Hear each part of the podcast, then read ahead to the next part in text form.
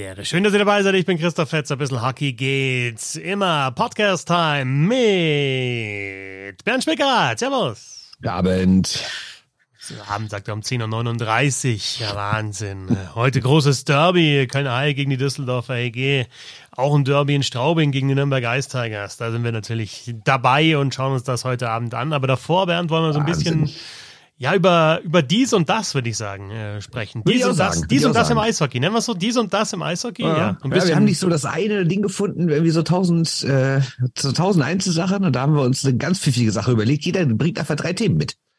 So sieht's aus. Und äh, nachdem wir gesagt haben, drei Themen, jeder zehn, äh, zehn Minuten pro Thema, sind wir eine Stunde und wir diskutieren wahrscheinlich jetzt 20 Minuten pro Thema, wird es dann doch bloß ein, ein bis zwei Themen pro, pro Pro Teilnehmer, ähm, der, wo ist eigentlich der, der Sebastian? Ich habe gestern mein Portemonnaie verloren. Verliert schon, schon wieder? wieder den Geldbeutel. Es ist unglaublich. Danke. Der braucht mal so eine Kette, die hatte ich früher auch, so in den 90ern, als ich auf die ganzen Musikfestivals und Punkrock-Konzerte gegangen bin. So eine Kette am Portemonnaie. Ich glaube, die braucht er mal, dass er es nicht ständig verliert. Das ist unglaublich. Ja, das lag doch damals aber auch an den Hosen, oder? Dass du irgendwie, äh, dass die, dass die das Portemonnaie eigentlich schon am Boden. Äh, wenn ich mal eine getragen habe, dann lag es daran. Ja. Das stimmt. Und wo hast du, wenn du keine Hose befestigt, äh, gehabt hast, die, das Portemonnaie befestigt oder die Kette befestigt? Ich will es gar nicht wissen. Nee, nee, nee, das geht, das, das geht zu weit hier. Okay. Ja, fang an, fang an mit deinem Thema.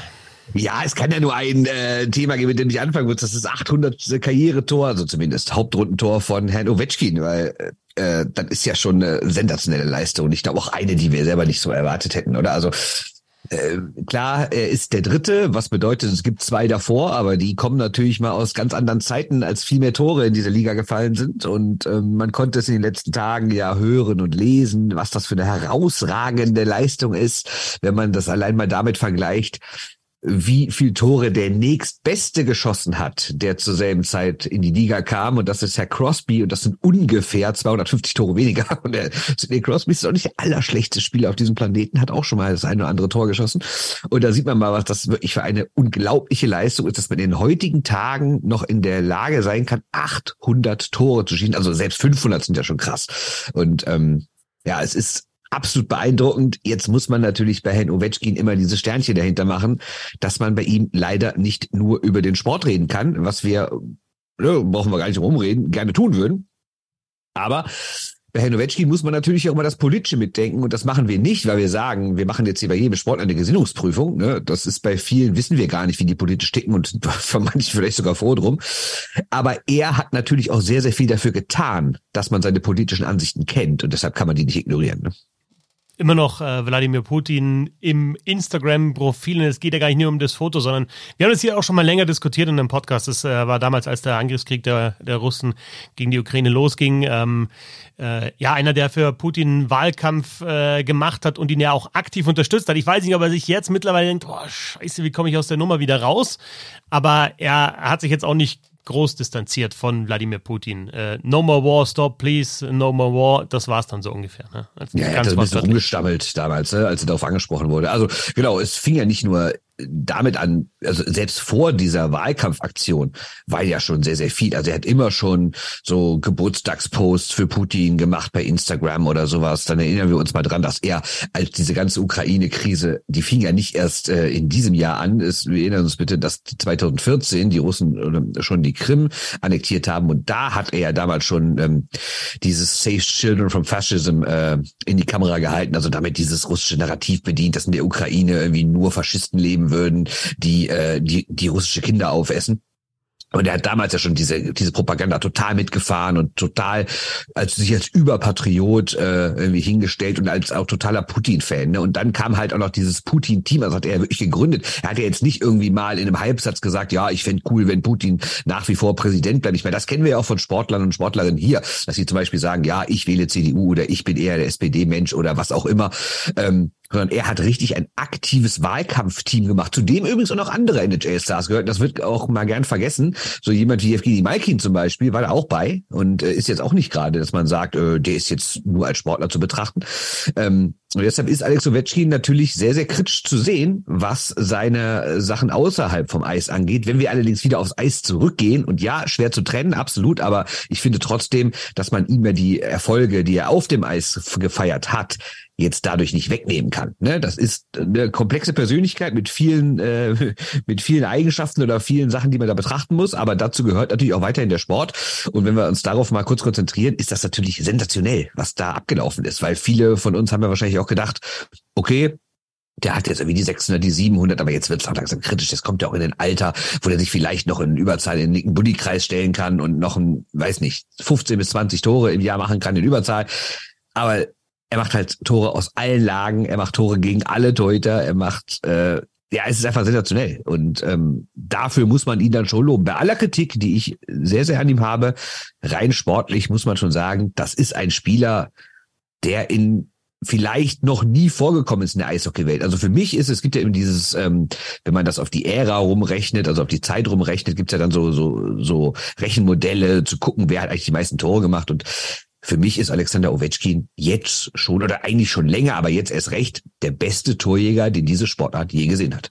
Wenn, wenn man es eben so error-adjusted, da gibt es ja auch Statistiken, sieht, ne, wie viele Tore sind dann eben auch in dieser Phase gefallen. Ich habe jetzt ja auch ja, ganz witziges Bildchen dann wieder gesehen, wenn du halt die Torhüterausrüstungen auch vergleichst. Ne? Also stell dir ja. mal vor, Ovechkin in den 80ern, gut, er hätte auch nicht den Schläger gehabt und auch einfach nicht die, die Bedingungen gehabt, die Trainingsbedingungen so athletisch zu werden, wie er eben ist. Aber wenn du die Torhüter vergleichst, wie viel Platz da damals äh, im Tor war und wie viel Platz jetzt da ist, von der Größe, von der Ausrüstung her, so ein Riesenunterschied auf jeden Fall. Und was ich halt schon auch sehr faszinierend finde, äh, rein sportlich. Wir hatten zwischen dem 500, also mal die, die, die, die, die kürzeste Zeit, was Spiele anbelangt, zwischen dem 100. und 200. Spiel 130 äh, ja. Spiele für die 100 Tore, also 100 Tore bis 200 Tore. Dann hat er mal eine Phase zwischen dem 500. und dem 600. Tor, da hat er 190 Spiele gebraucht. Ich meine, das ist dann auch nicht so schlecht, ja, äh, über, über genau, Spiel, mehr als jedes zweite Spiel. Aber dann denkst du so, okay, gut, jetzt wird's langsam. Und jetzt hat er halt nochmal angezogen im Alter von ähm, 37 mittlerweile, 37 Jahren, eben in 162 äh, Spielen vom 700. auf, aufs 800. Und ja, ist halt die Frage, wie viele Spiele macht er noch? 894 ist der Rekord von Wayne Gretzky, der schon angekündigt hat, dass er auch dann, wenn es dann in die Nähe dieser 894 kommt, dann auch ja äh, mitreisen wird, also bei den Heimspielen der Washington Capitals sein wird und auch bei den Auswärtsspielen. Ähm, ja, das ist schon rein sportlich eine, eine, absolute Leistung. Du hast jetzt vorher schon mal so, ja, trennen. Also du hast ja immer dieses Kunst- und Künstler ähm, äh, trennen mhm. ähm, in der Kunst, in der Musik, jetzt auch im Sport. Warum ist das im Sport so, so unglaublich schwierig? Also auch mal Stick, dieses Stick to Sports haben wir natürlich jetzt auch aktuell als ganz großes Thema bei der Weltmeisterschaft in Katar.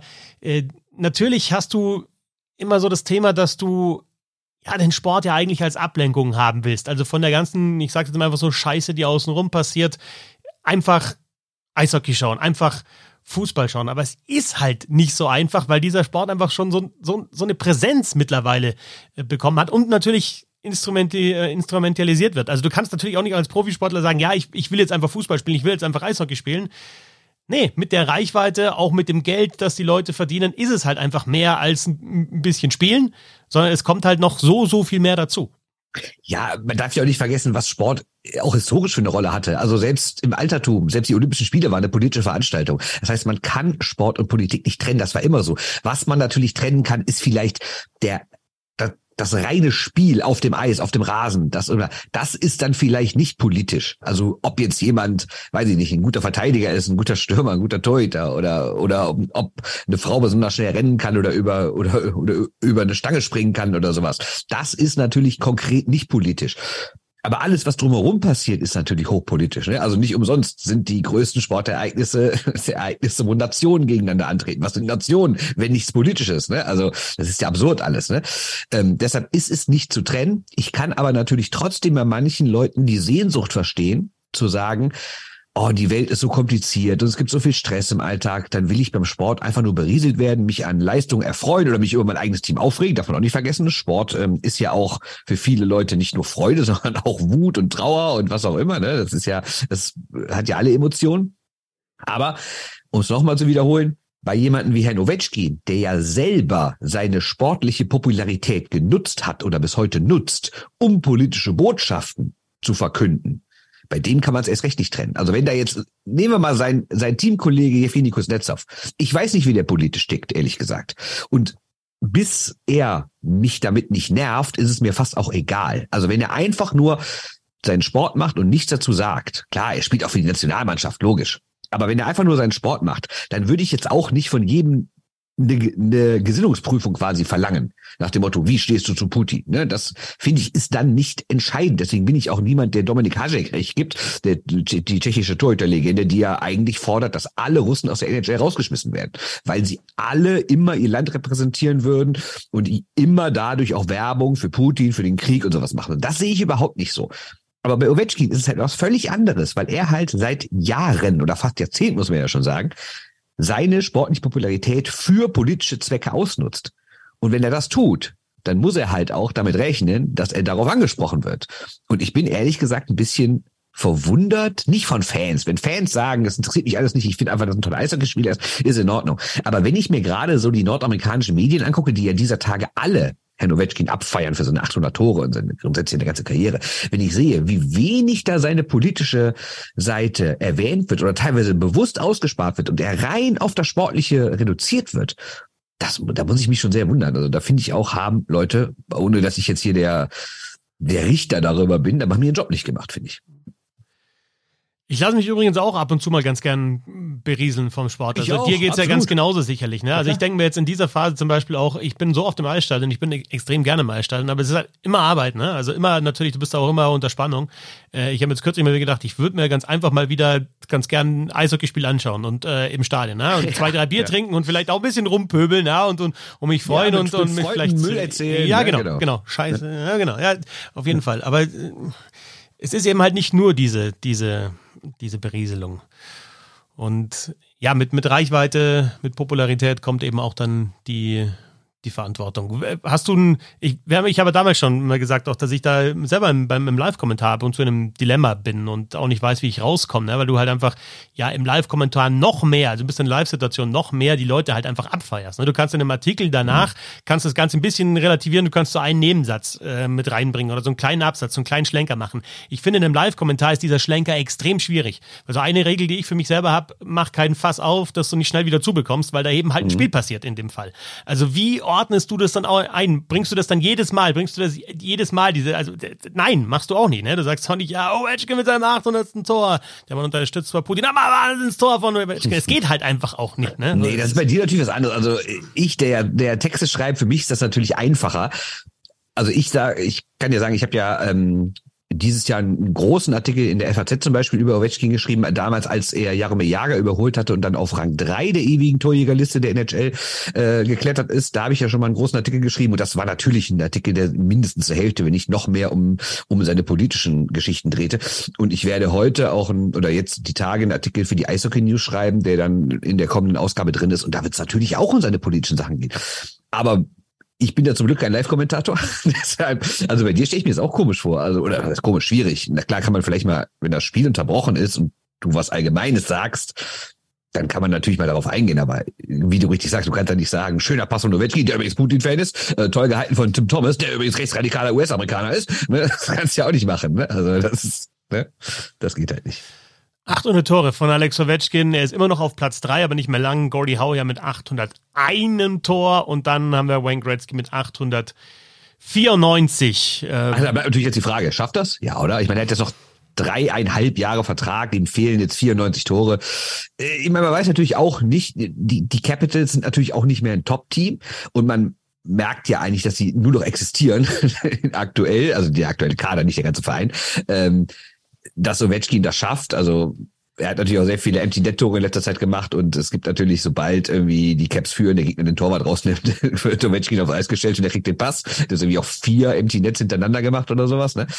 Ähm, aber das finde ich übrigens gar nicht schlimm, weil Gretzky hat noch mehr Empty Nets gemacht als äh, Ovechkin insgesamt. Also ne, ist jetzt nicht so, als würde das irgendwie, als, als, als seien diese Tore nichts wert oder als würde das irgendwie seine Leistung entwerten oder sowas. 53 ähm, Empty Netter sind Die Capitals haben sie ja extrem äh, aufgeschlüsselt, ne, was er da für, für ein, ähm, genau. also äh, auch nochmal ganz kurz Tore zwischen, weil ich das zwischen 700 und 800, da, da hat er 0,62 ist da der Schnitt, also 0,62 Tore pro Spiel bei Ovechkin ja, und bei, bei, bei Gretzky waren das halt noch 0,44 da eben 700 auf 800, also da war der, der ja. Schnitt schon, schon unten. Ne?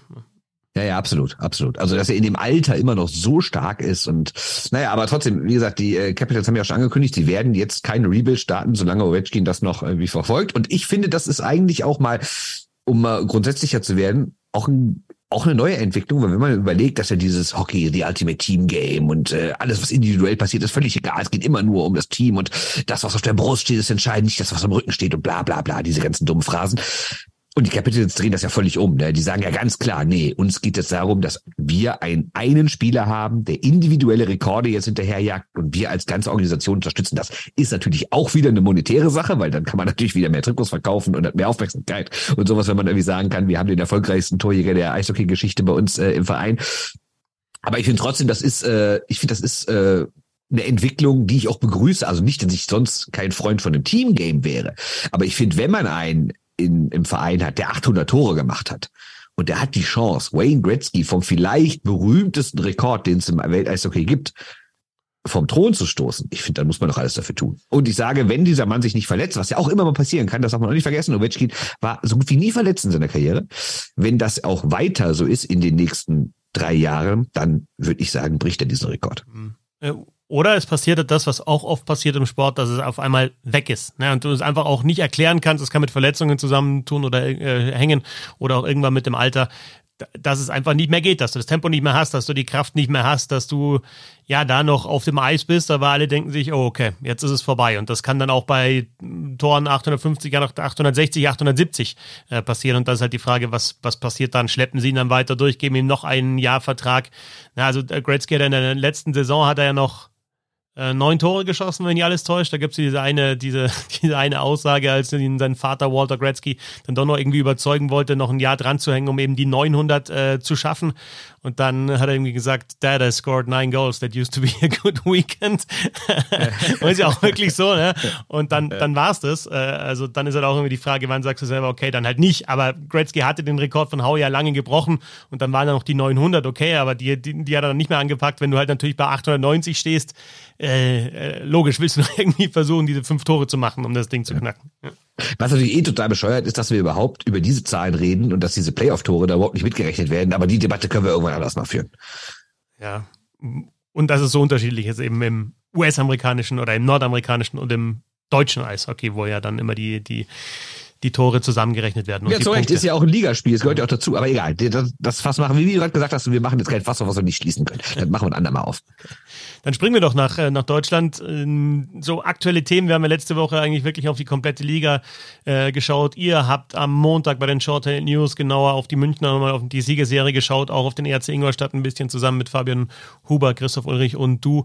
Äh, ganz kurz zu Ingolstadt vielleicht noch eine kleine Ergänzung, weil es da immer sehr, sehr viel um den Trainer geht. Ich finde auch, dass der Sportdirektor Tim Regan da wirklich einen ganz guten Job macht, weil es war ja zwischenzeitlich dann mal mit, mit, mit Gibbons und, und Faser äh, waren zwei sehr, sehr wichtige Stürmer verletzt oder sind immer noch verletzt. Und da kannst du dann auch mal in Panik verfallen und sagen, wir brauchen jetzt unbedingt einen Mann, wir müssen jetzt unbedingt einen holen. Der nächstbeste, der, der da spielen kann, ja, auf der Position, den holen wir.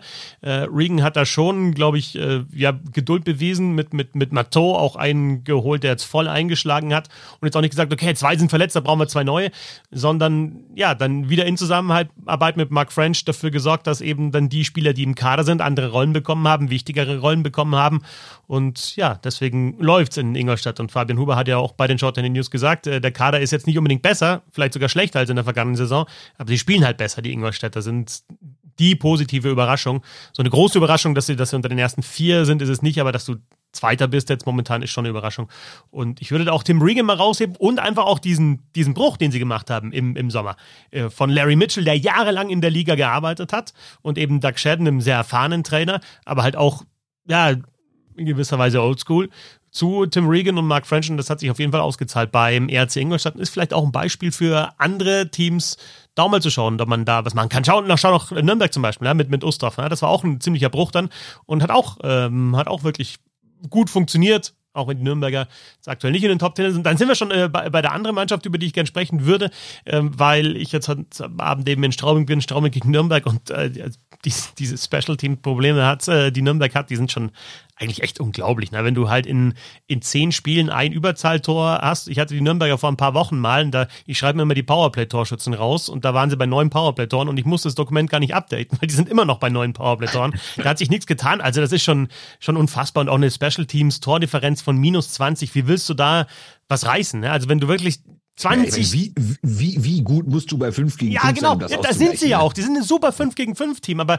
wenn die nur minus 10 wären, was auch schon ein schlechter Wert ist bei, bei Special Teams Tordifferenz, also alle Tore und Gegentore, die fallen äh, bei Über- und Unterzahl. Wenn die dann nur bei minus 10 wären, dann wäre das schon ein super Wert. Aber ja, wir sind halt bei minus 20 und haben jetzt auch in den letzten fünf Spielen jeweils nur ein Tor geschossen, alle verloren. Äh, ganz schlechter Start in den Dezember. Ich habe mal geschaut, im November waren die, waren die ähm, hinter München und Mannheim zusammen mit Straubing das drittbeste Team von den Punkten her. Die haben wirklich einen super November gespielt. Waren natürlich weniger Spiele wegen Deutschland-Cup-Pause, aber trotzdem Ja, super November. natürlich auch mal dann die Gegner sehen. Ne? Wenn du Ja. natürlich auch so eine Phase hast, wo du nicht unbedingt Und- zweimal gegen München spielst oder so, ist natürlich immer was anderes. Ne? Ja, und da, das ist dann auch jetzt gerade der Punkt. Ne? Als nächstes nämlich, jetzt spielen sie eben äh, heute in Straubing, am Dienstag in Frankfurt, Sonntag spielfrei und dann spielen sie gegen Iserlohn, dann spielen sie in Schwenningen, dann spielen sie in Bietigheim, ähm, Köln. Ja, das sind aber die Wochen, wo sie punkten müssen. Ja, genau. Das sind halt die, die Wochen, wo du dann wieder um Weihnachten rum halt dann wieder in die Top 10 reinziehen müsstest oder zumindest dich von den Abstiegsplätzen halt absetzen müsstest. Äh, Nick Welsh äh, vergessen wir auch immer, dass da halt echt extrem wichtige Spieler, also wir vergessen nicht, aber wir betonen es, finde ich, nicht genug. Also Ryan Stower hat ja brutal äh, äh, getroffen, hat aber auch nur elf Spiele gemacht in dieser Saison und dann war er verletzt mit, mit, einem, mit einem gebrochenen Bein. Äh, Nick Welsh hat sogar nur sieben Spiele gemacht, der beste Offensivverteidiger oder Nummer eins Verteidiger von Nürnberg. Äh, dazu noch Janke ja auch noch ausgefallen, eher ein Rollenspieler, aber trotzdem, das sind äh, natürlich Spieler, die, die Nürnberg fehlen. Und auch da, die haben nachverpflichtet, aber gerade so Stower, Welsh, äh, so mitbester Stürmer, bester Verteidiger, halt schwer zu ersetzen. Aber wie krass, damit ist Straubing, dass die, wie heimstark die sind, dass die ein einziges Spiel in diesem Jahr bisher hatten, wo sie nicht gepunktet haben zu Hause. Die haben 14 Heimspiele, davon haben sie 12 gewonnen und eins davon nach gegen München nach Shootout. Also das heißt, das heißt, da haben sie noch nicht mal in der Verlängerung verloren. Nur ein einziges Mal haben sie zu Hause nicht gepunktet und sonst jetzt hintereinander sind es glaube ich acht oder neun Siege oder sowas. Ne? Und die meisten auch wirklich äh, auch mit vielen Toren, fünf, vier, sechs, fünf, vier, unglaublich, wie, wie die auftreten zu Hause, ne? Schon krass. Genau, acht Heimsiege in Serie, die Niederlagen, wie du, wie du angesprochen hast, gegen ähm, München eben im Shootout und äh, 1-4 gegen Bremerhaven. Zu Beginn der Saison, als Bremerhaven noch gut unterwegs war, 35 Punkte zu Hause geholt, 12 Siege, zwei Niederlagen, zweitbester Wert hinter München. Also das ist auf jeden Fall ein, ein Trumpf da, einfach die, äh, das, das Stadion zu Hause und auch das kommt auch einfach der, der Spielweise entgegen. Ich, ich freue mich immer sehr, wenn ich nach Straubing darf, weil äh, da ist es mal, das ist einfach Eishockey, wie es sein soll für mich. Es ist äh, vielen zu kalt da in Straubing, mir nicht, ich finde das cool. Ähm, der Platz ist cool, du bist so oben so auf einer, ja, auf so einer Plattform und, und siehst wirklich sehr, sehr gutes Spiel und es ist halt immer ein schnelles Spiel und du weißt, die geben gleich Gas von Anfang an, spielen Vorcheck hart, haben das Powerplay ist gar nicht mehr so gut wie zu Beginn der Saison. Da haben sie sich sehr auf die Special Teams verlassen. Aufs Überzahl ist jetzt in den letzten Wochen gar nicht mehr so überragend. Immer noch gut, aber nicht überragend. Also 5 gegen 5 Eishockey ist besser geworden bei den Straubing Tigers. Äh, mit Festerling haben sie jetzt auch einen, der diese Reihe mit Connolly und Ackerson, die gar nicht gut gepunktet hat zu Saisonbeginn, äh, stabilisiert. Und irgendwie, äh, Straubing ist Vierter und keiner sagt, was, Straubing ist Vierter, sondern alle sagen, ja, die gehören da so ungefähr hin. Ja, so, gut, ne? aber guck mal, ich meine, die waren ja schon vor Ja. Corona, hatten die sich für die Champions League qualifiziert, dann danach jetzt auch Ja, nochmal. ja, ja. Also Straubing ist mittlerweile eine ganz, ganz klare Top-6-Mannschaft. Also man muss natürlich, na klar, theoretisch, diese Saison jetzt nicht, aber theoretisch steht natürlich München, Mannheim, Berlin über allem. Aber dahinter sehe ich Ingolstadt, Wolfsburg, Straubing. Das sind für mich mittlerweile die klaren Teams auf den Plätzen vier bis sechs. Und, und dann wollen wir nochmal ein bisschen weiter runterschauen in der Tabelle oder was wäre so dein Thema aus der DL? Ja, wir, wir reden jetzt mal über das, äh, über das Team, was es, was, was Historisches geschafft hat, nämlich das einzige Team, was in Straubing dieses Jahr glatt gewonnen hat, nämlich das ist Bremerhaven. Und äh, das ist wirklich un unglaublich. Also natürlich wissen wir, äh, dass äh, die drei Slowenen wichtig sind, vor allen Dingen Jan Urbas. Das ist jetzt keine ganz neue Erkenntnis für euch, die hier zuhört. Aber die Zahlen sind schon einfach unfassbar. Jan Urbas hat 15 Spiele dieses Jahr gemacht. In diesen 15 Spielen, also als- Jan Obers sein letztes Spiel machte bis zu seiner Verletzung, war Bremerhaven Tabellenführer. Da reden, da reden wir über 2,3 Punkte im Schnitt und ein Torverhältnis von plus 15. Seit Jan Urbas verletzt sind, ist Bremerhaven Vorletzter mit 0,6 Punkten im Schnitt und einem Torverhältnis äh, Tordifferenz muss man ja sagen, von minus 13. Es ist natürlich alles viel zu einfach, das nur an einer Person festzumachen, aber ich bin mir nicht sicher, ob es sowas krasses schon mal gegeben hat, außerhalb von Bremerhaven zumindest, denn wir erinnern uns, vor ein paar Jahren war es schon mal so, da war er nicht ganz so lang verletzt, aber da gab es auch so eine Phase, wo die, ich sage jetzt mal vereinfacht gerechnet, die Zahlen stimmen jetzt nicht genau, aber so ungefähr, da haben sie irgendwie 40 Spiele mit ihm gemacht und davon irgendwie drei Viertel gewonnen und da haben sie zehn Spiele ohne ihn gemacht und die alle verloren.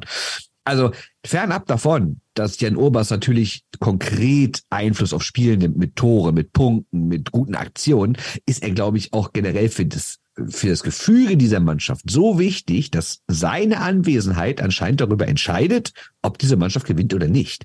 Was natürlich nicht nur daran liegt, dass er, wie ich es gerade schon mal sagte, gut ist und punktet, also wobei dieses Jahr gar nicht so gut war am Anfang, aber er entlastet natürlich auch andere. Er zieht natürlich auch die besten Reihen des Gegners auf seine Reihe. Und das ist ja immer so beim Eishockey, wenn ein guter Mann fehlt, dann ist ja nicht nur so, dass er fehlt, sondern er sorgt auch noch dafür, dass die anderen Spieler in andere Rollen schlüpfen müssen, andere Gegenspieler haben mehr Eiszeit haben müssen, mehr Verantwortung bekommen. Und das sieht man halt alles gerade in Bremerhaven. Das ist wirklich unbeschreiblich, wie, die, wie man wirklich exakt zu dem Zeitpunkt, wo Jan Urbas verletzt fehlt, das komplett umdrehen kann, wie die Saison läuft. Vorher war Bremerhaven, jetzt mal vereinfacht gesagt, ein Meisterkandidat, jetzt Bremerhaven Abstiegskandidat. Mhm. Und das ist unfassbar, oder? Ist es, ja, auf jeden Fall. Es gibt ja bei, bei Markus äh, leofond.net die, die Gamescore-Statistiken, wo es nicht nur um Punkte geht, äh, schon auch, aber auch um wie viele Schüsse mehr geben die Mannschaften mit diesem einen Spieler ja. auf dem Eis ab und wie viele Tore schießen sie mehr und so weiter. Und da, wenn wir Gamescore pro 60 Minuten eben uns anschauen. Da haben wir vorne Tourisson und Aubry, die beiden Kölner. Dann haben wir Tyler Godet, der auch nur ein Spiel gemacht hat. Also per 60 ist dann natürlich auch, äh, ja, äh, oder ein, ein, ein Tor gemacht hat, äh, ein paar Spiele gemacht hat, aber dann relativ früh ausgefallen ist. Äh, Mark Sängerli ist dann auf Platz 4, ja, auch äh, extrem wichtiger Mann für den Erfolg der Straubigen Tigers. Und dann kommt Jan Urbas schon auf Platz, Platz 5.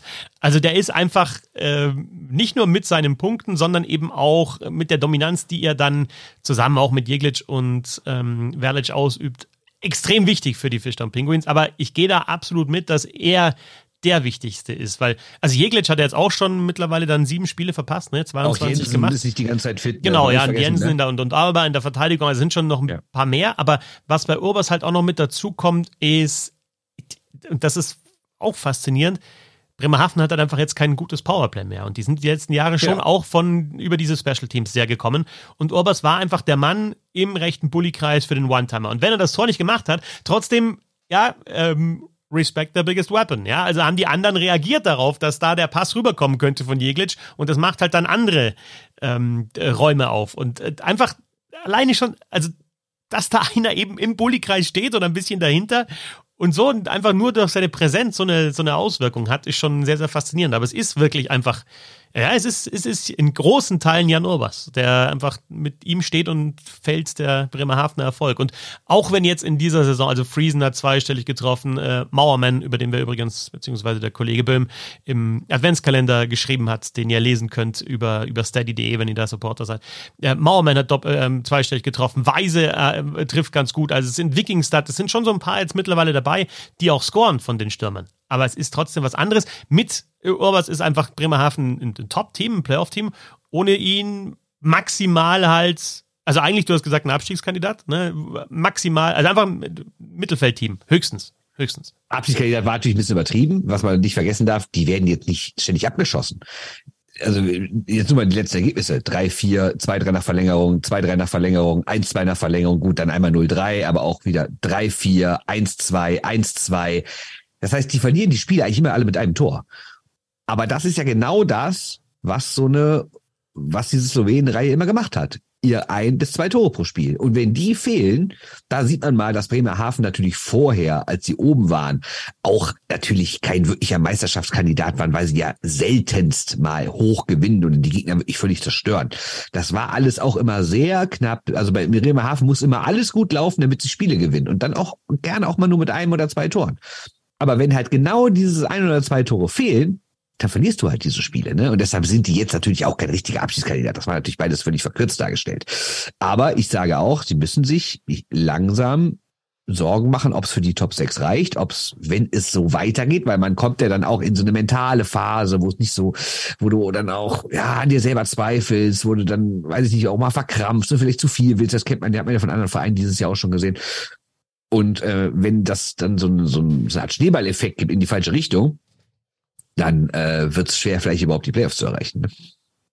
Sechs Niederlagen in Serie für Bremerhaven, eine mehr noch als die Nürnberger, also ist die längste Niederlagenserie der Liga bei den Fischtown Penguins. Und sie haben auch noch andere Themen, zum Beispiel Maxi Franzrip, der hat jetzt in den letzten Partien ähm, ja schon auch starke Leistungen gezeigt, muss man wirklich sagen. Also ich habe mir da mal die Statistiken aufgemacht von, von Franz Ripp. Also das waren immer äh, ja gut über 90 Prozent Safe Percentage und er hat immer um die 35 Schüsse auf sein Tor bekommen. Aber da gibt's ja noch die Geschichte mit Brandon Maxwell, der in die KL äh, wechseln wollte. Die, die Penguins ja. haben da gesagt, nee, also da, wenn jemand das, das will und, und unter der Saison weggehen will und auch vor allem auch noch in die KL, äh, dann spielt er bei uns nicht mehr, fand ich auch ne, auf jeden Fall einen konsequenten Schritt. Ähm, ja, und jetzt ist halt natürlich Franz Ripp derjenige, der dann immer gefordert ist und ab und zu brauchst du als Torwart einfach auch mal eine Pause. Die kriegt Franz Ripp aktuell nicht. Die Verteidiger haben wir angesprochen, aber ja, äh, Nummer ja, eins ist auf jeden Fall. Ganz, ganz Satz zu den sechs Niederlagen. Klar, sechs Niederlagen in Folge sind unschön, aber viel schlimmer finde ich nur ein Sieg aus 14 Spielen. Weil sechs, so eine kleine Phase, die dann gerade jetzt in dieser Zeit, wo so viele Spiele sind, dann auch mal direkt krass aussieht. Weil ich meine, theoretisch bist du irgendwie zweieinhalb Wochen nicht gut drauf. Und das sind dann direkt sechs, sieben Spiele, ne? Aber ich finde 14 Spiele nur einen glatten Sieg, das ist schon, das ist schon mehr als ein Monat, ne? Das ist schon was anderes. Wir müssen mal wieder, wenn wir von der DL wieder nach Nordamerika springen, über einen Check reden. Und äh, zwar den von Ryan Reeves gegen Philipp Ronek. Ähm, ich glaube, wenn, wenn ihr bei Twitter seid, also oder insgesamt Social Media oder auch in den Wiederholungen, war er, glaube ich, äh, oft genug dann auch jetzt zu sehen. Ähm, gegen den Kopf Ryan Reeves aus, dem, aus der neutralen Zone fährt auf Ronek zu, der kurz vorher nochmal nach links schaut, ähm, dann den Kopf aber schon wieder in Richtung äh, Reeves äh, hat und den Blick auch in Richtung Reeves, aber nicht mehr die Zeit hat auszuweichen und dann knallt's halt. Und was mich am meisten stört eigentlich an diesem Check, also ich, ich ich bin der Meinung und das, äh, oder ich habe die Haltung, so muss man es glaube ich eigentlich sagen, und ich glaube, das haben wir jetzt auch oft genug da hier jetzt klar gemacht, dass so ein Check einfach raus muss aus der Sportart, aber wie, wie du, ja, jetzt irgendwie so, wie viele da aufspringen und sagen, sie müssen diesen Check verteidigen oder nochmal rausstreichen, dass das ein Good Hockey-Hit ist und nicht nur in den 90er gewesen ist, sondern auch jetzt und dann immer schauen, hat vielleicht dann derjenige, der der den äh, Check kassiert hat, doch, doch nochmal so ein bisschen den Kopf runtergenommen und hat er vorher vielleicht den Blick woanders äh, gehabt, also Stichwort Head-Up und, und so weiter. Wie viele dann sagen müssen, ah, da ist einfach ein harter Spieler, der Reeves, und das gehört weiterhin zu dem Spiel dazu und äh, diesen Check verteidigen, das, das verstehe ich einfach nicht. Also ich finde auch, wir sollten nicht mehr über Principal Point of Contact und äh, Targeting und was weiß ich sprechen, sondern das ist einfach ein Hit, da ist ganz klar, was Reeves will. Er will ihm halt einfach durch die Mitte, äh, will ihm wehtun, will ihm richtig wehtun, hat sich danach auch dazu geäußert, wenn du mich kommen siehst, so ungefähr, ähm, dann, dann, dann musst du damit rechnen, dass du eben so gecheckt wirst. Und dann trifft er ihn halt einfach voll mit der Schulter am Kopf. Und äh, da, da ist es mir dann auch egal, ob er ihn vorher so ein bisschen noch an der Schulter trifft und abrutscht oder ob der Kopf ein bisschen weiter unten ist. Ich habe einen Screenshot gepostet, auch nie gut, nur über Screenshots zu arbeiten und Standbilder in so einer dynamischen Sportart. Aber trotzdem, kurz bevor der Check kommt, hat halt einfach Ronick die, die Knie gebeugt, äh, ist in so einer einfach in einer Hockey-Posture drin und, und schaut auch nach vorne. Und ein Spieler, der hinten raus die Scheibe rausbringen will, ein Verteidiger, der auch jünger ist, der das Spiel so gelernt hat, der darf auch ab und zu mal schauen, wo sind meine Mitspieler, ja, wen kann ich vielleicht irgendwie hier noch mitnehmen und wenn wir das, wenn wir ihnen das nicht erlauben, dann sind wir wieder in den 90ern und haben wir da einfach Spieler, die nur versuchen, irgendwelchen Hits auszuweichen und halt den, den Puck rauszuchippen und das Spiel wird wieder langweiliger. Also ich habe absolut null Verständnis für diesen Check. Ich auch nicht. Ähm, ich meine, du kennst eben meine Meinung zu diesen ganzen äh, super harten Aktionen auf dem Eis und äh, zu Leuten, die das verteidigen. In dem Fall muss ich aber sagen, das große Problem ist, dass es, glaube ich, laut Regelbuch ein okayer Check war. Ne? Und ich habe ehrlich gesagt auch keine wirkliche Lösung, wie man das Regelbuch ändern könnte, um zu sagen, wir wollen solche Checks nicht mehr haben. Weil eigentlich war das ja wirklich total offen, der kommt von vorne, es ist irgendwie nicht asozial Blindside oder sowas. Und ja, er trifft ihn voll und auch am Kopf, aber ich finde, da muss man halt zumindest, wenn es ums Regelbuch geht, dann eben doch auf diesen Point of Contact reden, weil es halt nicht, es war ja kein gezielter Angriff auf den Kopf. Das ist natürlich die Sache, dass Reeves sehr groß ist, sehr schnell ist, sehr breit ist und dann sieht das natürlich völlig anders aus. Wenn ich genau diesen Check fahre, ist das Ergebnis natürlich was anderes. Und jetzt kann man natürlich sagen, ja gut, äh, soll der Reeves jetzt dafür bestraft werden, dass, dass, dass er eine Kante ist, ne? Deshalb, verstehe mich nicht falsch, ich finde diesen Check asozial, ich finde Spieler wie Reeves asozial, die nur dafür da sind und du siehst ja auch genau, dass er das wollte. Er wollte ihn, genau, wie du ihm gesagt hast, er wollte ihn wehtun, er wollte ihn zerstören. Er geht aufs Eis nicht mit der Idee, oh, vielleicht erkämpfe ich Puck und schieße ein Tor, sondern der geht aufs Eis, ich will jetzt jemanden wehtun, jemanden zerstören. Aber das bringt diese Sportart halt mit sich. Deshalb kann man natürlich einerseits dieses Don't hate the player, hate the game sagen, ne? Aber die Frage ist, wie kann man das Game denn ändern? Weil mir würde jetzt keine Regeländerung einfallen, außer Checken komplett rausnehmen, und dafür bin ich auch nicht für, um solche Sachen zu verhindern künftig. Oder, oder, oder, oder hättest du eine Idee? Ja, es ist immer dieses Dis Diskutieren um Formulierungen und eben dann äh, Point of Contact und so weiter hin und her. Geht er jetzt einfach gegen den Kopf, also ist es ein Check gegen den Kopf, oder geht er halt ein bisschen gegen die Schulter und sonst gegen, die, gegen den Kopf? Also dieses, dieses, dieses Rumdiskutieren, was danach auch immer losgeht.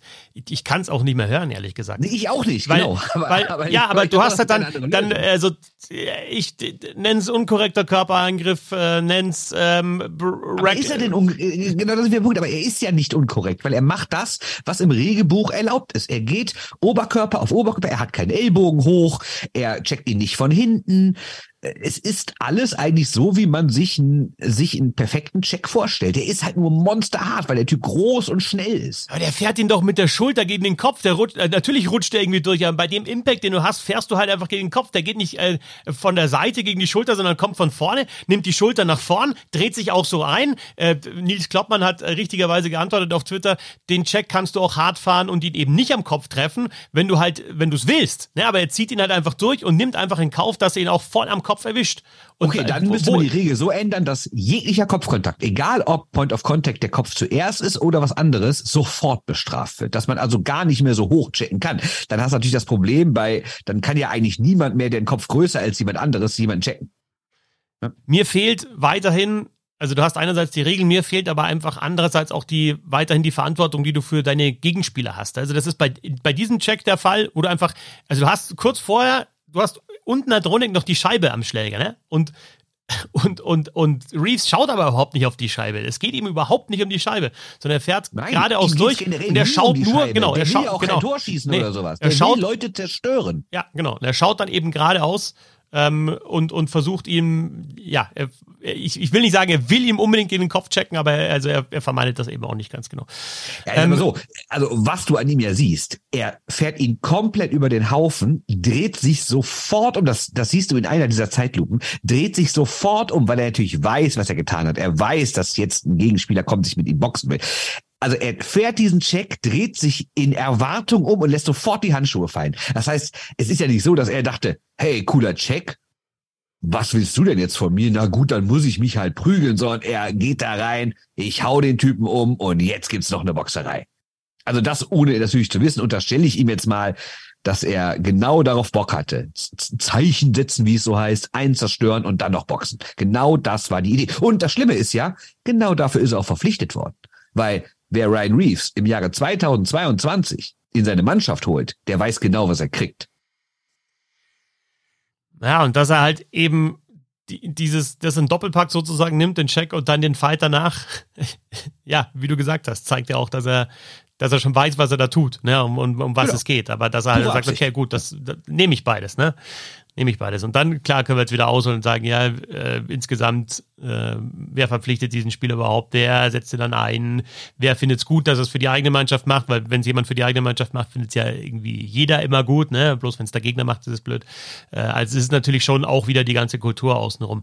Ähm, ich weiß auch nicht, wie man das Regelbuch irgendwie anpassen könnte. Ich, äh, ich, ich pack, ich pack diese Hits einfach auch nicht mehr. Und dann vor allem, ich pack vor allem die Diskussion, ja, also ist doch ein, ist doch ein korrekter Hit, ist doch ein korrekter, ist doch okay.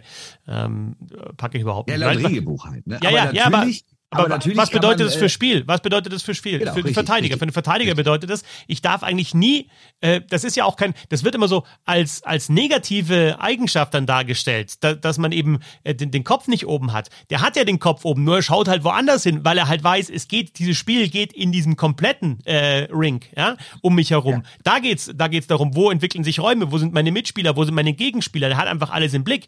Aber wenn ich immer im Blick haben muss, dass mich innerhalb kürzester Zeit ein, einfach einer ins Koma checken kann. Ne? Und, und dann, dann spiele ich eben nicht mehr so. Sondern sage ich, okay, dann, dann spiele ich halt wieder wie den 90ern. Dann haue ich das Ding einfach raus, chip das da raus, fahr wechseln, wunderbar, äh, weiche dem Check aus, weil ich habe ja gar nicht schauen müssen, wo sind meine Mitspieler, wo sind meine Gegenspieler. Ich habe die Scheibe einfach rausgehauen. Ja, dann, dann haben wir aber das, dann sinkt das Spielniveau. Und äh, also diese Härte, die wir da haben und diese Möglichkeit eben dann Spieler aus, aus der Partie einfach auch zu nehmen mit so einem Check, äh, wirkt sich negativ auf Spielniveau aus. Weil irgendwann beim nächsten Mal denkt sich Ronex sicherlich, okay, ich kann hier die Bombe kassieren und dann ähm, ist er erstens gehemmt. Ja, also wenn er das machen will, was er kann, nämlich die Scheibe mit Kontrolle rausbringen, ist er gehemmt. Oder er sagt dann gleich, nö, dieses Mal nicht, dann chippe ich das Ding halt raus. Ja, und es gibt natürlich, obwohl es sehr viele Leute gibt, die sowas abfeiern und deswegen Eishockey-Fans sind, brauchen wir jetzt auch nicht drum herum reden, dass es aus Entertainment-Gründen auch Schwachsinn ist. Weil so jemand wie Mitch Marner, der rumzockt, der ist doch tausendmal attraktiver für die Vermarktung als jemand wie Ryan Reese. Also natürlich gehört das zum Eishockey dazu, grundsätzlich eine Körperlichkeit. Und ich will das jetzt auch nicht ganz rausdiskutieren. Aber wenn es aber, äh, es ist ja wohl auf gar keinen Fall so, dass die Liga oder generell dieser Sport sagen kann, das ist das, äh, was irgendwie unser unique selling point ist oder sowas, ne? Sondern es geht eigentlich um, um schöne, spektakuläre Geschichten, ne, mit denen du diesen Sport vermarktest und verkaufst. Und deshalb braucht es vielleicht einerseits über Regeln, ganz klar, aber ich glaube, es ist wie grundsätzlich in der Gesellschaft. Du brauchst einerseits Regeln und Verbote, aber andererseits brauchst du halt auch eine Form von Prävention und eine Form von jetzt großes Wort Kulturwandel. Und wenn du mehr Leute hast, wie mit Schmaner auf dem Eis und weniger wie Ryan Reeves, dann hat dieser Sport auch meiner Meinung nach eine Zukunft. Ja, deiner Meinung nach und meiner Meinung nach auch, aber da würde ich dir jetzt wiederum widersprechen und äh, sagen, vergiss nicht die Leute, die, also jetzt auch wieder ein, ein sehr hartes Wort, aber die dieses Spiel aus Blutdurst. Also äh, äh auch ein ja, Tweet, äh, äh, äh, if you, also, if you like, mal, ich, if you like the tweet, you're not watching for the game, you're, you're watching because of your bloodlust, hieß es da dann, ja, und dann, genau. ja. Aber ich kann dir mal ein Beispiel sagen. Also, und da gebe ich dir total recht. Ähm, natürlich auf ganz anderem Niveau, auf, also erstens spielerisches Niveau, auch Publikumsniveau und aber vor allen Dingen auch Checkniveau. Aber ich kann dir mal sagen, am Mittwoch spielte die Düsseldorfer hier zu Hause gegen Bietigheim. Und Herr Weiß hat irgendwie einen komischen Tag gehabt äh, hat das Düsseldorfer Publikum, Düsseldorfer Spieler sehr genervt, weil er ständig, wenn irgendwie abgepfiffen war, dann irgendwie noch so nachzetern musste. Und es war wirklich anstrengend, muss ich sagen. Und irgendwann hat Herr Jerwinen von der DEG genug gehabt und hat den Weiß von hinten volle Kanne in die Bande geknallt. Hat dafür auch zwei Minuten bekommen, also insgesamt vier Minuten, das ist jetzt egal, hat für diesen Check zwei Minuten bekommen. Aber du hast trotzdem beim Publikum gemerkt, wie viele sagten, endlich, der hat's verdient. Und das ist ja auch irgendwie eine menschliche Regung, dass man, dass man irgendwie sowas denkt, ja, komm, der Typ nervt so, der hat unsere Jungs angepackt, jetzt muss der auch mal die, die Revanche kriegen oder sowas. Aber, äh, nee, nicht aber. Du merkst einfach, dass das Teil des Spiels ist und das ist ja auch in anderen Sporten. Also ich meine, beim Fußball ist ja genauso. Wenn wenn irgendwie so ein Ronaldo, der viel so zu weich ist oder so ein Neymar, wenn der mal so richtig weggegrätscht wird, da gibt's ja auch viele, die denken, ach, der Penner hat's verdient. Ne? Das ist einfach so. Das ist eine menschliche Regung. Ne? Ja, das stimmt schon. Also ich, ich sage auch gar nicht, ich, ich finde auch nicht, ich, ich mag diese Härte auch, ich mag die Wucht im Eishockey. Es ist jetzt nicht nur diese, ja, wird schön gezockt und äh, Michigan-Tore, das ist das, was ich am liebsten sehe, sondern ich, ich, ich mag weiß. die Härte auch, ja, aber äh, nur bis zum gewissen Grad halt. Was machst du eigentlich, wenn Ryan Reese Michigan-Tor macht? Dann guckst du blöd. Ne? ja, der, der, der, wie, wie will der, der checkt vielleicht Travis Seagrass auf die andere Seite ins Tor, wenn er ein Michigan probiert. Da, so könnte er vielleicht den, den Reverse Michigan, den könnte ich mir vorstellen bei Ryan ja. Reese. Ja, so ist es. So, kommen wir mal wieder zur schönen Seite des Eishockeys. Zu einer schöneren. Also wissen wir noch nicht, aber zumindest könnte es eine, ordentliche Zukunft geben. Denn mein drittes Thema, was ich hier mitbringe, ist nämlich die Premier Hockey Federation. Ähm, die kanntet ihr äh, bis 2021 als NWHL, nämlich die große, was heißt große, aber die Frauenprofiliga in Nordamerika, die hat mal wieder was verkündet. Ähm, nämlich vorgestern Abend, also zu unserer Zeit abends, kam die Meldung, dass die ähm, ihren Salary Cap vergrößert hat und nämlich verdoppelt hat. Künftig ab 2023, 2024 wird jedes Team bis zu 1,5 Millionen Dollar ausgeben. Das klingt erstmal wenig, aber wenn wir wissen, wo diese Liga herkommt, dass äh, bis 2021 der Salary Cap ein, genau ein Zehntel davon war, nämlich 150.000 Dollar pro Team, ist das schon eine spektakuläre äh, Entwicklung. Jetzt natürlich die Frage, bringt das was? Wir wissen ja von dem grundsätzlichen, äh, von dem grundsätzlichen Konflikt, dass viele der besten Spieler, nicht mehr alle, mittlerweile sind ja auch wieder ein paar rübergewechselt, aber dass viele der besten Spielerinnen, gerade die ganzen Superstars, die man so kennt, wie Hillary Knight oder Frau Schofield oder Marie-Philippe Poulain oder sowas, die alle nicht in dieser Liga spielen. Obwohl es die einzige richtige Profiliga für Frauen-Eishockey weltweit ist. Aber die spielen ja immer noch mit ihrer Gewerkschaft, machen da ihre Dream Gap Tour, fliegen durch die Gegend, machen dann Spiele auch in großen NHL-Hallen. Ähm, die wollen allerdings auch eine eigene Liga gründen, vielleicht schon nächste Saison. Aber ich frage mich halt trotzdem, was braucht es noch, damit sich die besten Frauen im Eishockey weltweit jetzt doch mal zusammentun und alle wirklich sagen, wir machen eine Liga zusammen. Ob das dann diese neue Liga von der Gewerkschaft ist oder ob das die äh, PHF ist, steht ja erstmal am anderen Blatt. Ich frage mich aber, was muss die PHF noch tun, damit die rüberkommen? Also ich will jetzt nicht sagen, hey, die haben ihr, äh, ihr Salary Cap verzehnfacht und deswegen ist jetzt alles gut. Es geht ja auch um Hallen, um Ausstattung und sowas. Ne? Da gibt's ja auch viele Geschichten aus den letzten Jahren, wo das einfach nicht professionell war, wo, wo, die, wo die Teams nicht mehr eigene Kabinen hatten und ihre, also wie das bei manchen Jugendmannschaften irgendwie ist, ihre, ihre Taschen immer mit nach Hause nehmen mussten, ihre Sachen selber waschen mussten und so. Das ist natürlich absolut unwürdig irgendwie für eine, äh, für eine richtige Profiliga. Ich sage nur trotzdem, in den letzten Jahren geht die Entwicklung schon mal in die richtige Richtung. Die Liga ist ja auch größer geworden, hat ja dann nicht nur noch US-amerikanische Teams, sondern hat ein Team in Toronto dazu bekommen, hat ein Team in Montreal dazu bekommen. Das heißt, sie geht auch jetzt in die klassischen Eishockey-Märkte in Kanada rein. Äh, die Frage ist halt, wird das reichen, dass man sagt, diese 100, äh, diese 1,5 Millionen Dollar pro Team, was natürlich runtergerechnet auf die einzelne Spielerin immer noch nicht unbedingt genug ist, um davon leben zu können. Ähm, Deshalb ist die Frage, wie weit muss sie noch gehen? Muss sie, weiß ich nicht, auf drei, vier, fünf Millionen gehen, damit man wirklich sagen kann, wenn ich eine Top-Eishockeyspielerin bin, die in der großen Nation vielleicht Nationalspielerin ist oder die auf dem College äh, war oder in Europa in der äh, eine gute Ausbildung genossen hat, muss die wirklich wahrscheinlich komplett davon leben können, damit wir da sagen können, wir haben hier eine würdige Liga, oder? Meinst du, es gibt irgendeine Möglichkeit, diese beiden Ligen dann zu vereinen und äh, was auch die Finanzierung anbelangt, weil jetzt bei in der in der PWHPA sind ja große Sponsoren auch unterwegs. Also diese Teams werden ja, also Boston wird von, also war zumindest während der Olympischen Spiele so, ich habe mir hier gerade das Dokument nochmal aufgemacht, ähm, Boston von Bauer, Minnesota von äh, Adidas, Calgary von Scotiabank und so. Also wirklich dann große Sponsoren, die damit reingegangen sind also, und dann eben. Ganz kurz, das ja, sind keine Teams, das sind Veranstaltungen, ne, die gesponsert werden. Ne?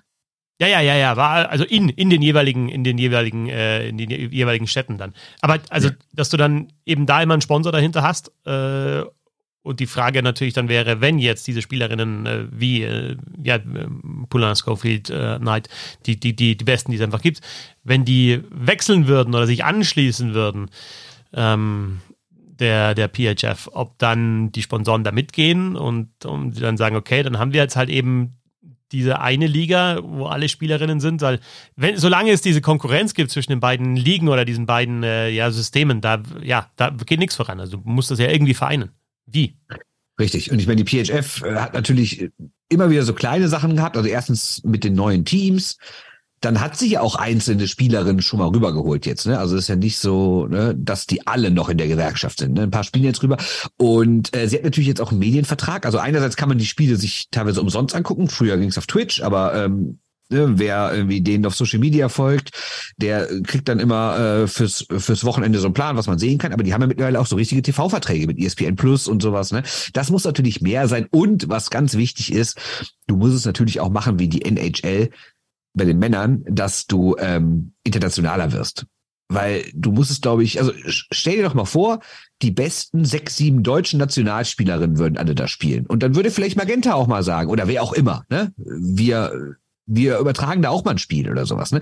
Oder die besten Schwedinnen oder Finninnen oder Russinnen oder sowas, ne? Ich glaube, das ist ganz entscheidend, weil aktuell ist es ja, obwohl es sich gebessert hat, ist es ja immer noch eher die zweite Garde in Nordamerika, die da spielt. Und viele Europäerinnen spielen ja in der schwedischen Liga, auch zum Beispiel die Eisenschmied-Schwestern aus Deutschland zum Beispiel, spielen ja auch mittlerweile in Schweden und sowas. Ne? Ähm, Ich glaube, das ist ganz entscheidend, dass du, also erstens brauchst du eine Liga für alle, du brauchst mehr Medienaufmerksamkeit und ich glaube, du musst internationaler werden dieses, äh, dieses Internationale finde ich sehr interessant, weil du jetzt gerade die Eisenschmiedschwestern und die Marie Delabre, die auch nach Schweden gegangen ist, angesprochen hast. Und ähm, Julia Zorn zum Beispiel in ihrem Interview, als sie dann die internationale Karriere beendet hat, in der Eishockey News ja auch gesagt hat, dass sie nur überlegt hat, nach Schweden zu gehen für zumindest eine Saison. Dann aber also wenn, wenn du das Eishockey technisch drauf hast und aber trotzdem es noch so viele Hürden gibt, ne, weil du natürlich hier vielleicht was aufgibst, in der Nationalmannschaft dann wieder das Thema ist, was ist mit, mit der mit der Fördergruppe der Bundeswehr und so weiter. Äh, kannst du davon leben, wenn du eben nach Schweden gehst? Das sind halt die, die, die Fragen. Also wenn du ins Ausland gehst, um Eishockey zu spielen, dann entweder natürlich, um, um zu studieren, ne, als, als, als junge Spielerin und da die Ausbildung auch zu bekommen und, und dann nebenbei in Anführungsstrichen oder parallel Eishockey zu spielen, oder eben, um halt dann auch so viel Geld zu verdienen, dass du zumindest deinen Lebensunterhalt dann eben auch ähm, verdienen kannst. Äh, insofern genau, ist da die. Und aktuell ja, ist es halt nicht drin, weil also diese Saison zum Beispiel, es gibt ja nicht nur, nicht nur, also in den, diesen Minimum Salary Cap, also Salary Cap denkt man ja immer nur an die Höchstgrenze, aber es gibt ja auch eine Untergrenze. Und die ist aktuell bei 562.000 Dollar pro Team die wird eingehalten von allen Teams, was man so überall lesen kann. Aber für die einzelne Spielerin, die Untergrenze, sind 13.500 Dollar. Und sagen wir mal ganz ehrlich, wenn du in der Stadt wie Boston, New York, Washington, äh, nee, Washington ist ja nicht dabei, äh, Montreal, Toronto lebst, was willst du denn da mit 13.500 Dollar machen? Da überlebst du, wenn du sehr sparsam lebst, vielleicht drei, vier Monate. Aber das, äh, klar, jetzt kann man natürlich sagen, die Saison geht auch nicht zwölf Monate, dann arbeitet halt den Rest. Aber das ist ja eben gerade der Anspruch, zu sagen, die besten Spielerinnen der Welt müssen eben keine anderen Jobs mehr nebenher haben, weil sie da, das ist, das ist ja auch wieder so ein, so ein Teufelskreis. Kannst du nicht komplett vom Eishockey leben, kannst du dich nicht komplett darauf konzentrieren. Das heißt, du kannst auch nicht dann deine Höchstleistung bringen. Ne? Und du musst vielleicht ist es dann auch nicht so attraktiv fürs Publikum. Das heißt, du brauchst natürlich auch Höchstleistungen, um das Publikum, um Sponsoren, um die Medien anzulocken. Aber die Höchstleistung kannst du auch nur bringen, wenn du finanziell in der Lage bist, dich auf diesen Job zu konzentrieren. Ne? Also das geht ja nicht anders. Es gibt ja eine Spielerin, das steht zumindest in einem Artikel von The Athletic und äh, das äh, gab es ja vor ein paar Monaten, wurde das mal gesagt, dass das ist das ist äh, der äh, der Höchstvertrag, den eine Spielerin hat, ist Frau Grant Mantis und die bekommt 80.000 Dollar. Was erstmal nett ist. Also ich verdiene keine 80.000 Dollar, muss ich sagen. Ne? Aber äh, wenn das schon die allerhöchste ist, dann sind wir natürlich noch relativ weit davon entfernt, dass sehr viele Spielerinnen davon leben können. Aber wie gesagt, das ist auch unter den aktuellen Voraussetzungen. Wenn jetzt bald die Kohle verdoppelt wird, dann werden wir wahrscheinlich häufigere, äh, häufiger Spielerinnen haben, die so viel Geld verdienen. Und ja, hoffen wir, dass sich das alles in die richtige Richtung entwickelt. Aber ne, auf jeden Fall ist es schon mal wieder ein nächster kleiner Schritt. Natürlich noch lange nicht der letzte. Passend zu dem Thema übrigens äh, hat der ESC Planek in seiner Insta-Story gepostet, dass äh, Justine Reyes ihr erstes Tor gemacht hat in der PHF für Connecticut Whale und die hat vor zwei Jahren noch äh, in Planet gespielt. Also die ist jetzt unter anderem da in dieser PHF. Das war natürlich eine Spielerin, die andersrum mal äh, aus Nordamerika nach Europa gekommen ist und halt einfach auch, muss man ehrlich sagen, um sich das mal zu anzuschauen, wie es eben hier so ist in Europa, auch nicht um Geld zu verdienen beim ESC Planet und die spielt jetzt eben da in, in Nordamerika. Das kannst du aber häufiger, ne? Also ja. als, ich erinnere mich noch als zum Beispiel die DEG hier, die hat ja auch für, für, eine, für eine kurze Zeit eine Frauenmannschaft und da gab es auch dann immer Nordamerikanerinnen, die dann hier entweder studiert haben oder ich meine, da hast natürlich in NRW und speziell in Düsseldorf gibt es natürlich auch viele internationale Unternehmen, die dann hier so Jobs bekommen haben oder vielleicht auch schon vorher den Job hatten und sich dann erst ein Team gesucht haben ähm, oder halt einen Uniplatz. Und äh, ja, das gab es halt auch schon häufiger. Ne? Also ich meine, viele Teams aus der Bundesliga haben ja auch nord nordamerikanische Spielerinnen. Ne? Ja, ja. Lass uns zum Abschluss nochmal kurz auf so ein bisschen ja, Taktik, aber Spielphilosophie vielleicht blicken, weil äh, du einen interessanten Satz gesagt hast, im, im, auch im Shorthand News Podcast Surprise. diese Woche. Ja. da ging es auch um Trainer. Ich glaube, in der Mark French-Diskussion war das und äh, Einfluss, den Trainer haben, um auf Eishockey und auf Fußball. Und du hast gesagt, ja, im Fußball ist es ja schwieriger von der Aufstellung her und vom System her, ne, weil du verschiedene Systeme spielen kannst. Und im Eishockey ist es ja sehr statisch mit, äh, also ich denke mal, das ist so gemeint, einem Tor Tor, zwei Verteidigern, drei Stürmern. Das ist ja sehr stark. Die Grundaufstellung. Ja, genau. Aber was ich halt sehr, sehr interessant finde, aktuell und ähm, ja, ich glaube, das trennt auch oder unterscheidet gute Teams von schlechten Teams, wie wie variabel das Ganze geworden ist und wie du teilweise, und da sind wir auch wieder bei Mark French, wie der teilweise fünf Stürmer halt einfach oder, oder vier Stürmer aufs Eis äh, schickt. Und zwar nicht äh, bei, bei äh, Überzahl, sondern bei fünf gegen fünf. Ja? Wenn, äh, wenn die einen Rückstand hatten in der Phase in dieser Saison, äh, hatte Mark French dann einen Defensivverteidiger und dann einfach äh, als, als zweiten Verteidiger einen eigentlichen Stürmer. Also er hat dann schon mit vier Stürmern gespielt. Und da frage ich mich schon, ob das dann irgendwann auch mal passieren wird, dass du, ja, wenn du zwei Tore bist und sagst, okay, dann schicke ich halt mal fünf Stürmer aufs Eis, weil ich brauche jetzt einfach Offensive und nicht nur das, dass du anderes Personal eben auf dem Eis hast, sondern auch wie ja, wie die Spieler die Positionen tauschen, ist schon sehr, sehr auffällig bei guten Teams. Also ob das jetzt mal eben ein Stürmer ist, der hochkommt zur blauen Linie und zu den Verteidigern kommt und eben sich da der Bewachung entzieht oder halt ein, ein Verteidiger, der durchgeht, der pinscht oder auch mal mit der Scheibe bis an die, an die Torlinie geht. Äh, Positional Inversion ist da der Fachausdruck. Und äh, ja, je mehr Bewegung du da reinbringst, desto mehr Verwirrung stiftest du beim Gegner und desto mehr Räume reißt du natürlich auch im, im, im gegnerischen Drittel. Je statischer du bist, was jetzt natürlich die Bewegung anbelangt, nicht unbedingt die Formation, sondern die Bewegung, desto leichter bist du auszurechnen. Und äh, da, glaube ich, ist auch noch viel Potenzial in der Sportart. Ja, oder äh, kann ja auch genau andersrum funktionieren, ne? dass du zum Beispiel sagst, äh, also ich vielleicht wäre das mal eine Idee für die Grizzlies. Dann kommt der Schwickerrad und sagt, bring einen dritten Verteidiger. Alter, genau. wie, wie rückwärtsgewandt bist du? Was ist denn mit den Grizzlies Der Mann, der Mann, der Icing, der Icing einführen will in Unterzahl, der sagt, bring doch mal, bring doch mal fünf Verteidiger. Ja, wenn du richtig verteidigen willst. Aber, aber bring doch mal fünf Verteidiger. Die sollen alles einfach über den Haufen fahren. Fünf Verteidiger, bum, bum, Scheibe rausschippen. Dann kommt keiner mehr durch, wenn du fünf Verteidiger Verteidiger hast. Warum ja, spielt nicht jede Mannschaft, die führt, zehn Minuten also Verschluss mit fünf Verteidigern? Kriegen einfach jedes Spiel glaube ich, kriegen die noch ein Tor rein, wenn der Gegner den Torwart rausnimmt. Und vielleicht wäre es ja mal eine Idee, dann einfach mal drei Verteidiger zu bringen und vielleicht mal so, eine Führung über, über die Zeit zu bringen. Also nur mal so als Tipp an den Steward. So eine, so eine Viererwand an der blauen Linie. Vier Verteidiger und, und ein Stürmer, der so ein bisschen vorcheckt und dann wechselt, dann kommen die nächsten vier Verteidiger. Also viel hast du gar nicht im Lineup, dass du dann vier tauschen kannst. Da schon mal drüber ja, nachgedacht. Mach, mach so handballmäßig. Stellst einfach alle Leute so im Halbkreis um dein Tor rum und dann machst du, äh, wie heißt das Handball, 5 plus 1 Verteidigung oder was? Und dann lässt er einen noch so vorne zwischen den Buddykreisen rumlaufen. Der Rest steht genau ums Tor rum.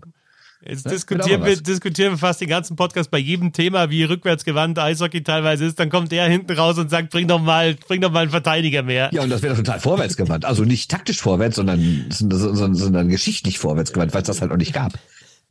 Ja. Wenn ich das erste Mal sehe, dass jemand drei Verteidiger und zwei Stürmer bringt, äh, weil er führt, kurz vor Schluss, dann rufe ruf ich dich an. Ja. Dann rufe ich dich an und sag ja. dir Bescheid. Ja, ja. Sonst noch irgendein Input dazu oder war es das von dir zu dem zwei Thema? Trainer. zwei Torhüter, wäre doch eine Idee. genau, genau. Einen nochmal davor, stell noch einen davor. Nicht schlecht. Oder einen rechts, einen links. Das ist eine gute Idee. Ist es erlaubt, Bernd? Ich glaube nicht. Ey, jetzt mal ehrlich, ich äh, habe noch nie das, äh, das Regelbuch mir so angeguckt, ob theoretisch auch ein Feldspieler erlaubt hat, mit der Torwartkelle zu spielen. Weiß ich gar nicht, keine Ahnung. Also eine Fanghand darf man, glaube ich, nicht anstatt einen, anstatt einen normalen Handschuh tragen, aber eine Torwartkelle, ich weiß nicht, keine Ahnung. Müssen wir mal gucken. Natürlich ist es reglementiert, dass nur der Torwart Torwart-Ausrüstung haben darf und dass du halt einen Torwart hast. Soll ich dir das nachlesen, wo das steht? Ja, ich will, dass du das äh, raussuchst und gleich bitte bei Twitter per Screenshot auf dem, auf dem offiziellen Regelbuch mir genauso zeigst, wo steht, dass ein, dass ein Feldspieler keine Torwartkelle haben darf. Das will ich wissen. Ja, alles klar. Eine Mannschaft besteht aus einem Torwart, zwei Verteidigern und drei Ja, aber wer definiert denn Torwart? Das ist ja die Sache. Ja, vielleicht diese Schoner da, ja, also die, die, oder die, die, die, die, die Fanghand. Die Schoner habe ich ja extra die Kelle. Die Fanghand habe ich ja selbst schon ausgeschlossen. Mir geht es nur um die Kelle. Also du meinst, dass im Regelbuch nicht steht, dass nur ein Spieler Weiß auf dem Eis pro Mannschaft Ich, ich kenne das Regelbuch nicht so genau. Ich kenne das Regelbuch nicht. Ich, ich lese es nicht. Interessiert mich nicht. Das war der Bitte Locke Podcast äh, mit Bernd Schwickerath. Dankeschön. Und Christoph Fetzer, ein absolutes Highlight. Wir wünschen euch ein schönes Eishockey-Wochenende, weisen euch darauf hin, dass ihr jeden Tag einen schönen Text aktuell lesen könnt. Zuletzt über Tom Kühnhackel davor, über Ross Mauerman, Daniel Leonhardt hatten wir mit dabei. Wer ist dein nächster? Conor Bedard wollten wir auch noch machen, oder? Ja, ja, Bedard müssen wir die Tage mal machen, ja. ja genau. Äh, Travis St. Dennis hat man mit dabei von den äh, Straubing Tigers äh, und es kommen natürlich auch zu allen anderen DL-Teams, die noch nicht an der Reihe waren, noch Texte. Steady.de slash Hockey ab einem Euro pro Monat seid ihr da mit dabei. Danke fürs Zuhören, bis zum nächsten Mal. Servus. Tschö.